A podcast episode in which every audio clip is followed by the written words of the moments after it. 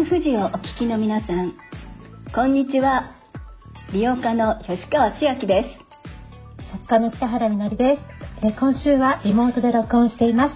この番組は親にも友達にもちょっと話しにくい仕事健康美容や疑問に関するモヤモヤや本音を集めて専門家とともにその解決のヒントを探っていこうという番組です。吉川さん明日は成人の日ですけれども、はい、吉川さん成人式どんな思い出がありますか？私あのあの成人式の時ね着物あの振袖を着たんですけどその頃スキーが流行ってて真っ黒だったの私。顔真っ黒でちょっと髪の毛も茶髪だったかもしれない。それであの着てましたね着物なんかあのやりたい放題な感じです。やりたい放題の10代です。はい、今ね、もう18歳が成人のなりましたけれども、はい、私は成人式ではないんですけれども、18歳の時に誕生日にですね、祖母が、もう絶対に免許取った方がいいですよって車の、うん、であの車の講習費をポンと出してくれたのがすごくあの心に残ってるんですけども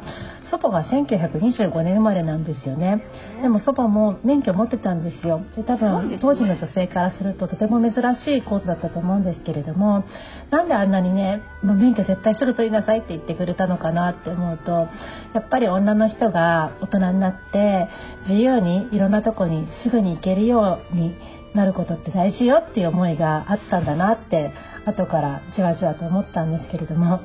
いい大人になって自由にいろんなところに行けるようになればいいですね。ね素敵なおばあちゃまですよね。あの普通危ないからやめなさいとかって言いません？女の子だからとか。ねそうですよね、うん、まさにその女の子だからやめるっていうのは、いわゆるジェンダーですよね。まあ、ジェンダーですよね。うん、すごい素敵。そう、なんで今免許取るあのねすごく人が若い人が少なくなってるっていうふうに聞くんですけれどもやっぱ車の免許を持つと可能性とか行動範囲とか選択肢がいろいろ広がるから私も成人になった方には是非免許取って自由にいろんなとこ行ってほしいななんて思います。ということで今日もよろしくお願いします。はい、よろしくお願いします。今あなたが人からはけてほしい言葉はどんな言葉ですか？女の人の話フェムボイス最後までどうぞお楽しみに。女の人の話フェムボイス。この番組はシミックソリューションズ株式会社がお送りします。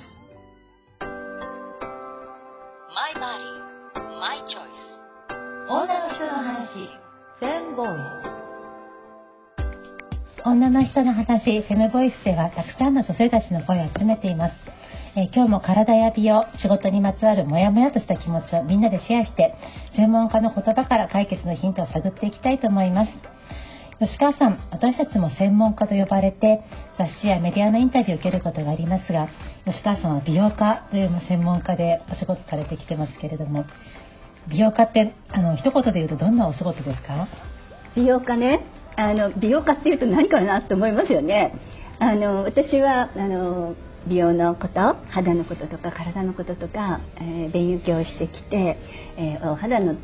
あ、構造とかねそういうのを勉強してきてどうやったら肌がきれいになるかお手入れの方法を、まあ、お教えしたり本に書いたり物に書いたりそれからあの化粧品も専門なのでいい化粧品を見つけてはそれを、えー、ご紹介するのを、やってます。本当なんだろう吉川さんといるとやっぱ綺麗でいるっていう仕事があるんだなってことをなんかねいろいろ思ってすごくあの楽しい気持ちになったりします。そして今日はそんな吉川さんにこんなメッセージを頂いています。あきこさん58歳の方です。メッセージありがとうございます。寒いですね。いつも聞かせていただいています。美容家の吉川先生に質問です。最近くすみやたるみや肌の老化が進んでエイジングケアをしっかりしていなかったせいかと思い高い値段のものを買ったのですが効果がなくて落ち込んでいます。これまでは安い化粧品を使っていました。特に気になるのはくすみです。どういうものを選べばいいでしょうか。また化粧品以外にできることがあれば教えていただきたいです。リクエスト韓国の曲をかけてください。というあきこさんからのメッセージです。ありがとうございます。あきこさんありがとうございます。えっ、ー、と本当あの気になりますよねいろんなことがね。だんだんと。えー、あきこさんね私とちょっと年齢近い。私がちょっと上だけれど。あのすごく気持ち分かります。でえっ、ー、とね私は、美容の中で一番大事にしてることがあってそれはね洗うこと。洗顔をすごく大事にしてるんです。でどうしてもくすみとかね、まあ、たるみっていうとあの洗顔ただ洗うんでしょって思いがちなんですけど洗いすぎて乾燥させてしまうとえ透明感がなくなったりそれから、えやっぱり肌がこうねだるんと元気がなくなって見えたりしますよね。なんで、うん、汚れは落としたいんだけどもいつもねあの大事なこう潤いを落としすぎないように大事な皮脂を落としすぎないように考えてます。だからね、まあ、高いとか安いとかだけじゃなくって分かりにくいけれどもお店に行ったら皮脂を取りすぎないよとか潤い取らないよって書いてるような洗顔料でできたらねあきこさんの年代だったら、えー、クリーム洗顔とかねミルク洗顔とかあのクリームタイプの洗顔料とかあどっちかっていうと私はねあのブクブクって泡が立つようなものよりはちょっと油っ気のあるものでえー、お化粧も落としていただいて、まあ、お化粧してない時でもそういうもので優しくお顔を洗っていただくとそれだけでね張りが戻ってきたり、えー、潤いが戻ってきたりします、えー、元気をね肌が取り戻しますね。私はまずそっかなって思ってます。はい、あとは、えー、そうね洗顔したら化粧水クリームとか乳液っていくんですけど途中に一つ美容液ね。美容液ってね割と近年発明されたものなんですよ。昔ってね大昔はなかったのね。でやっぱりもうこう目的達成にはいい美容液1本入れていただくといいかしら。あの今ヒアルロン酸とかねコラーゲンとかあのそういうすごく機能のいいものが出てますから、まあ、選んでいただいて1つね入れていただくと、まあ、特にエイジングケアだったらいいと思います。あとね、何ができるかっていうとね、たくさんあるんだけど、私ちょっと考えたんだけど、やっぱりね、運動なんですよ。で、運動ってあの飛んだり跳ねたり歩いたり走ったりするけどお顔もつながってるのでやっぱり筋肉がしっかりしてきて、えー、そして同じように肌も張りが出てきたりしますからやっぱり運動かなそれから食べることね、まあ、しっかり食べていただいてビタミンとかねやっぱりね食べないと元気出ませんのでねタンパク質しっかりとっていただいてビタミンミネラルしっかりとっていただいてね果物もね美味しいの食べていただいて食事ねあのたくさんしっかり食べていただくといいと思います。ね、ビタミン C とかねあの張りが出ますよね、まあ、そんなとこかな運動食事そして寝ることだね、えー、あとねやっぱり心配事をなくすっていうのはすごい重要。あの心配事があると1日で老けちゃうからね。これすごく大事ですよね。ちょっとそれってでも本当に肌って心の気調子出ますよね。出ます。なんかすごい疲れたりとか嫌なことあるとドヨーンとした感じのなるしでやっぱりぐっすり心配事なく寝るとあ調子いいなってことはありますもんね。だから肌ってすごく皮膚ってなんだろう外側に出てる内臓って言われますけども,、もう本当に自分の調子が出てくるものなんだなと思って。本当ですよね。内臓の鏡っていうもんね内臓の鏡とか火の同根とかね皮と脳は一緒みたいな話しますよね。だから究極だけど、まあ、人間って悩むのは人間なんだけどいかに気にしないで生きていくかの工夫。これが美容に直結なのかなってこう本気で思います。確かに。気になっちゃう気になっちゃうしすっごくイライラしちゃうこととかとかどうしたらいいんですかね？そうね。なんか人という字を書いて飲み込むとかねいろいろあるけれど。それは緊張する時にやるものじゃないですか、ね、そうだよね。まああの でもこれは永遠の課題ですよね。でも私なんかいつも同じですよ。もう単純同じみんなシンプル同じようになるんだけどそうしてってもいいことないなと思うともうやめたってあのするようにあのしていますあとはどうしても嫌なことはね断ち切るしこの人は無理だなってあの私はこの人と言っても成長がないと思うとちょっとねあ断捨離するようにしてます。ありがとうございます。えー、あきこさんありがとうございます。あきこさんから韓国の曲リクエストいただいてるんですけども、多分そのぴったりだなと思うんですけど、あのブラックピンクのシャットダウンって曲なんですけども、もうまさにあのいろいろシャットダウンして強い気持ちでいて、で美容にも良くなりますよっていう感じですね、石川さん。はい、本当ですね。美容はね顔つきなのよ。大丈夫だから。マイバ話私ね、えー、北原さんの方大好きなの。でうちにも今あってちょっと本棚から持ってきたんですけど本当にサクサクサクっとねこれすごいあのえー、っとちょっと待ってください、えー、生徒国家、えー、っと佐藤勝さんとの対談それから毒婦えーと、裁判の傍聴記そしてあのこれは3人で書かれたのかな毒婦たち。そして私がなんか最初に読んだのはこの「アワーのセックスって綺麗になれた」って結構これ結構前の本、うん、初期の頃の本ですよね。それから、うん、あの北原さんがこれ最近監修なさった本かな。中絶がわかる本。あとね可愛いあの最近の絵本なんかもうちにはあるんですけど、まあ、どれもなんか一瞬毛色の違うあの本に見えるんですけどやっぱり女性女性に対する愛にあふれたっていうかねいやそれはそんな簡単なものじゃないこう切り込んでいってななんかねやっぱりフェミニズムとか女性の問題がいろいろ最近言われているけれどもいやいやまだまだもっと知らなきゃいけないことがあるなってあの、うん、思わせて。くれます。だから改めて私たちは自分たちの歴史などでね学ばなきゃなっていうふうに思ってます。さあこんなメッセージをいただいています。ありがとうございます。札幌のレモン姫さんからいただいています。北原さん吉川さんはじめまして。私は北原さんのファンで吉川さんのことも北原さんがあえらで書かれたルポルタージュで知りました。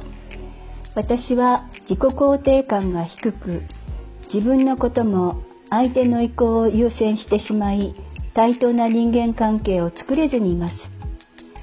今もそんな結婚生活は続いていて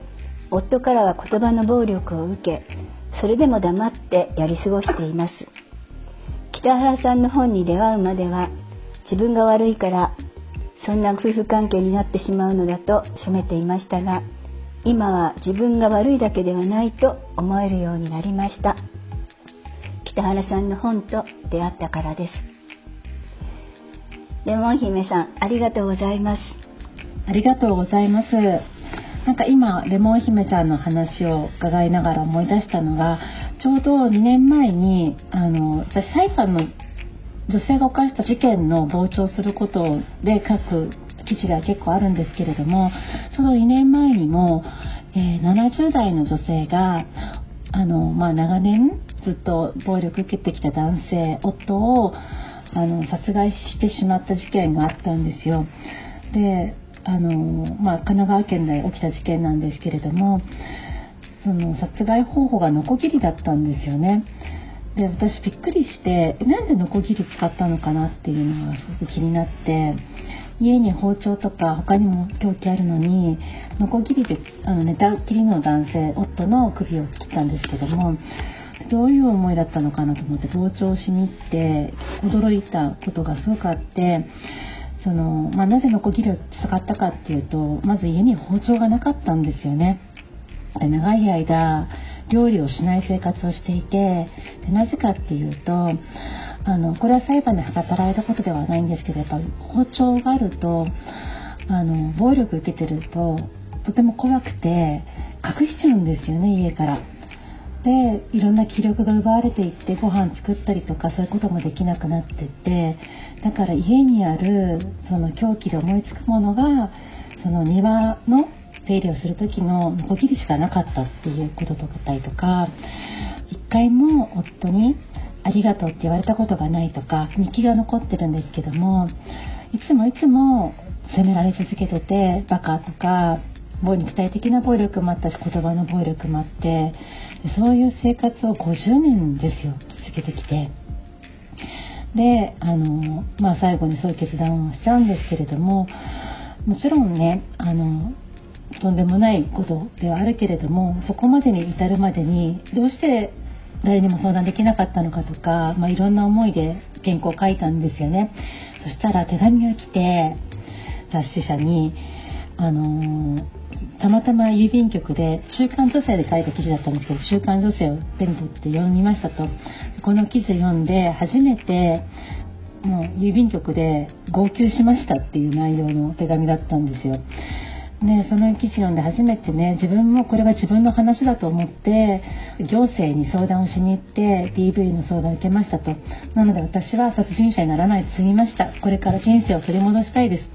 で夫からねお金ももらえずに全然中間行政1冊買うこともできないぐらい大変なんだけれどもでも100冊も200冊も買いたいですってありがとうっていう手紙が来て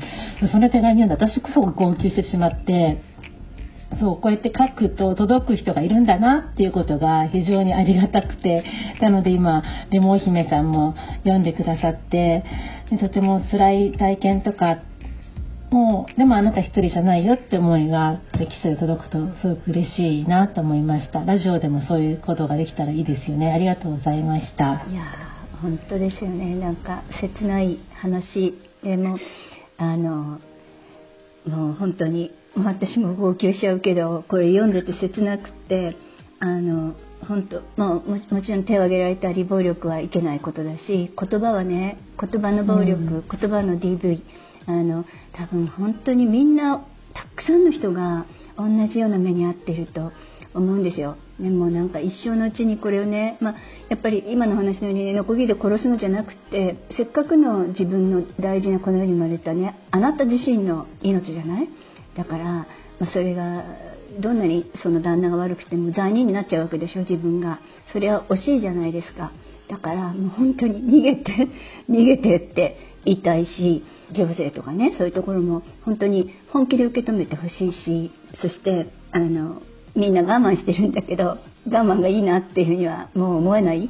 あのそしてみんなできるのにできないあなたはできないって呪いのように言われてるじゃないですか。まあ、それは女性だけでなくてねその逆もありきだけれども全然できるんですよ。なんかなんか聞いたことあるんだけどね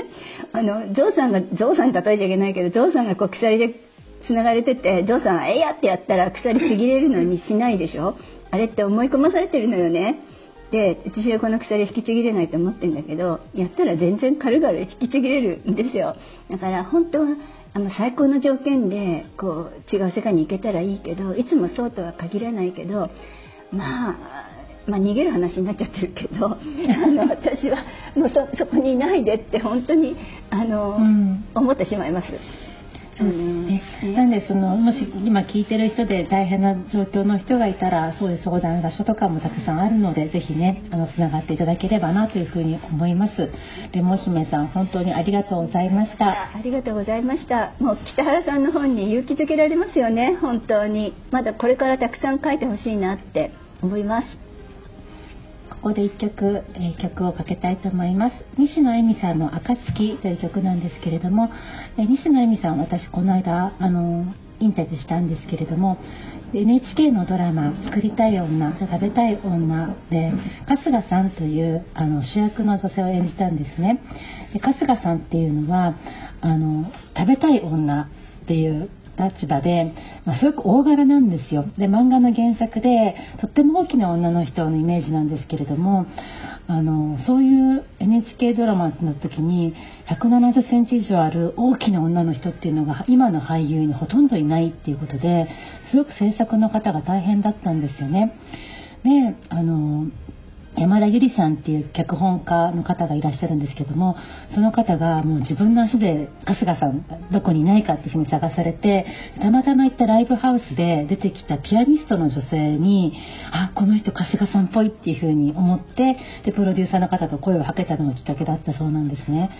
で今まで一切演技の経験のない30代の女性だったんですけれどもでもそのテレビ出てきたらもうもう漫画の世界から出てきたような春日さん役だったっていう。だけどやっぱここですごく考えさせられるのはやっぱり女優さんが小柄で華奢であのもう可愛い人しかいないっていう日本の芸能界でなかなか体格の自由さとかいろんなあの雰囲気の女性っていうのが日本の芸能界なかなかいないんだっていう現実があるってことを突きつけられたっていう話を、ま、山田さん脚本家の方にも伺ったんですけれども西野さんご自身はあのずっとピアニストで表現者として生きてこられてでもこういった大役をねその自分の肩書きだけではなくていいものを作りたいっていう制作陣と一緒に与えられたことが本当に光栄だってお話をしてくださいました。でその西野恵美さんの「暁」っていう曲がとても良かったのでぜひ聴いていただければなと思います。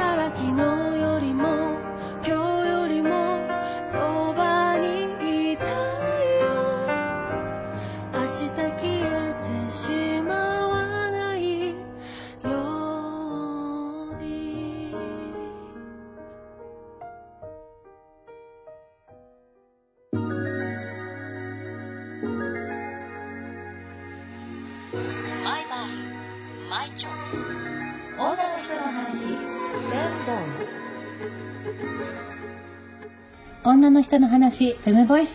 今日もありがとうございました。今年もぜひ皆さんの声を聞かせてください。えー、メッセージは FM 富士のホームページにある番組ページから送ることができます。そして Twitter でも参加してください。ハッシュタグに全部ひらがでフェムボイスとつけて投稿してくださいね。この番組は Spotify や Apple Podcast でも配信しています。FM 富士の番組ホームページにリンクも貼っていますのでそこから聞いてください。ということで今日もありがとうございました。女の人の話、フェムボイス。それではお相手は北原みのりと吉川千秋でした。女の人の話、フェムボイス。この番組はシミックソリューションズ株式会社がお送りしました。